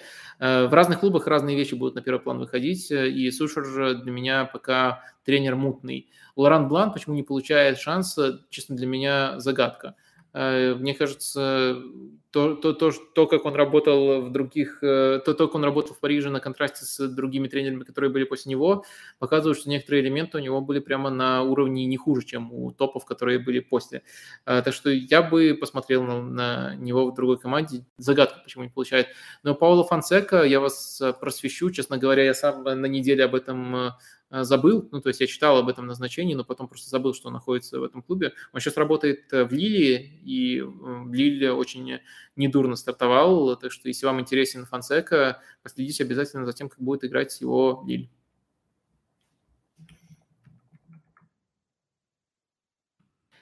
Добрый вечер. Хочу спросить про «Спартак». А, прошу прощения у всех, что тема про РПЛ. Вы так любезны, что просите прощения. А, как считаете, почему Абаскаль дает так мало времени Зиньковскому? И второе, кто теперь будет играть на месте Мозеса? Посмотрим, может, «Спартак» вернется к более классической вариации ромба, и тогда на этом месте Игнатов выходил, чаще всего, его логично наигрывать и дальше. Что касается Зиньковского, то мне кажется, он получает так мало времени, потому что э, его взяли по принципу крутой российский игрок, э, давайте там возьмем э, просто потому что можем. потому что выгодно, потому что можем, но этот трансфер никак не согласовывался, ну, непонятное дело, понятное дело, он не мог с Абаскалем быть согласован, не согласовывался вообще ни с тем, ни, ни, ни, ни с чем, куда, ни с тем, куда движется Спартак, кто уже есть на этой позиции, и каким будет эм, дальше этот курс развития на все на это забили, ну и взяли, потому что, ну, Зиньковский – это действительно, мне кажется, не дутый, хороший, талантливый российский игрок. Ну, вот этот вот фактор перевесил э, все, а дальше там ты тренер, ты мучаешься с этим. В любом случае, даже при другой схеме их с Промесом нужно было бы разводить, у них одинаковая лучшая позиция. В любом случае, это не оптимальный сценарий, ну вот э, Абаскаль от этого страдает. Я думаю, это не то, что обязательно ошибка планирования, может быть, иногда и нужно делать такие трансферы, э, в том плане, что действительно соблазнительно, если имеешь шанс выгодно взять игрока с такими данными, то нужно его взять, а хороший тренер, может быть, э, адаптируется э, или там адаптирует как-то свою систему, но, честно говоря, э, первопричина маленького количества времени в том, что в этом трансфере, по-моему, не было абсолютно никакого планирования, и опять без ложной скромности похвастаюсь, что я эти проблемы предвидел, и где-то, я уже не помню, где конкретно, по-моему, в гостях у кого-то был, и мне задавали этот вопрос, я раскрывал эти опасения. А, казалось бы, наметился тренд на игру без нападающих, а в Ливерпуле и Сити очень ярко, пускай иногда вынужденно, ну, не э, отметился тренд на игру без нападающих, и дальше примеры Ливерпуля и Сити. Там это было очень ярко. Нунис и Холланд – это откат тренда или это эволюция? А, отвечал на этот вопрос на одном из стримов. Это разные случаи. Э, не, не такой чисто нападающий, как вам кажется, а Холланд, вот на этом стриме его обсудили. Вроде был чисто, а Гвардиола сказал, а почему бы тебе не стать э, ложным? Эм, как считаете, стандарты Арсенала опаснее, чем у ЛФК и Сити? Или пока рано так считать? Э, нет, я думаю, не опаснее, чем у Ливерпуля, но у Ливерпуля там прямо все отлажено и хорошо над ними работают, и состав прямо идеально подобран с уникальными в плане угрозы игроками, в частности с э, Ван Дейком. А, у Сити на сопоставимом уровне, на самом деле, Николя Жавер, который э, работал эм, по-моему, какого-то тренера мы перехватывали у Сити. По-моему, Николя Жовер работал в Сити. А, то есть он работал точно в Брентфорде на каком-то этапе, потом, по-моему, в Сити еще успел поработать. Ну, короче, мы у Сити увидели тренера. А, да, да, сто процентов э, вспомнил точно его биографию. Он раньше работал э, в Сити, поэтому, ну, там некоторые элементы похожи. Ну и да, стандарты Арсенала – это то, что э, уж точно это более значимое оружие для Арсенала, чем аналогичное оружие для Сити, потому что Арсеналу без них было бы труднее обходиться, труднее взламывать соперников, а наработки действительно интересные. Гидо Родригес отвечал уже сегодня. Как вы считаете, Каземиро стал лучшей версией Бускетса? Ну, мне кажется, это изначально полярные опорные полузащитники, ну, в том плане, что они разные плюса представляют. Э, Каземиро разрушитель, с, э, чистый разрушитель с большим объемом и не очень хорошим пасом. Бускетс – это э, мало объема, много интеллекта, много чтения игры без мяча и при этом всегда очень хороший пас. Э, я думаю, что, понятное дело, что Бускетс, э, у него уникально прокачаны его сильные стороны, но он, конечно, по ходу карьеры сильно быстрее не мог стать. Покрывать большой объем пространства он не мог, и в этом развиться э, не суждено ему было, но те качества, которые у него есть, они прямо всегда были супер ярко выраженными и э, супер важными для этой позиции. А Казимира стартовал с другими качествами, но при этом он всю карьеру развивается, он подтянулся очень солидно, но все-таки, мне кажется, ну, то есть вот я сказал, что изначально с не очень хорошим пасом, может быть, даже с плохим пасом, можно сказать, было. Сейчас э, он с хорошим пасом, но все-таки не с пасом Бускетса.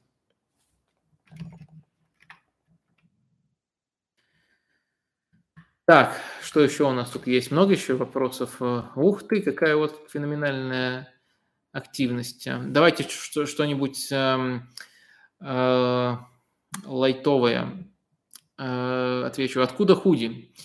Э, ну, получается, сегодня вечер интеграции, все они бесплатные, все они нативные. Э, худи я заказывал на сайте, который сейчас скажу, называется, по-моему, все майки нет или что-то такое по-моему, просто можно все майки загуглить, э, и там э, можно будет э, найти такие худи, да, все майки. Да, не, все майки Ро, это называется сайт. Вот там я его заказывал. Не знаю, как они сейчас поживают. Сейчас у всех бизнесов есть определенные проблемы, но вроде пока не закрылись. Я заказывал достаточно давно, уже больше года назад-то. А, что еще мы с вами обсудим? Так. Вы шансы у Наполи на попадание в зону Лиги Чемпионов, учитывая потери Кулибали и Дриса Мертенса. Лично я считаю, что Рома Жозе Мауриньо может занять место в четверке. Рома может занять, Лацио может занять, Наполи может занять. Но, честно говоря, я думаю, что защита и уход Кулибали – это большая потеря, но все остальные потери Наполи может переварить, даже потерю Инсини, и даже стать в каких-то аспектах э, сильнее. Так что я бы, конечно, тут не сильно расстраивался, э, не, не был большим пессимистом на месте болельщиков э, Наполи. Футбол в прошлом году у них был все-таки сильнее и более развитым, особенно в первой части сезона, чем у Ромы. Это тоже нельзя обесценивать. Как я часто люблю повторять, футбол – это не только трансферы, в него не на бумаге играют, простите за такое клише, и Наполи лучше Ромы играл в футбол.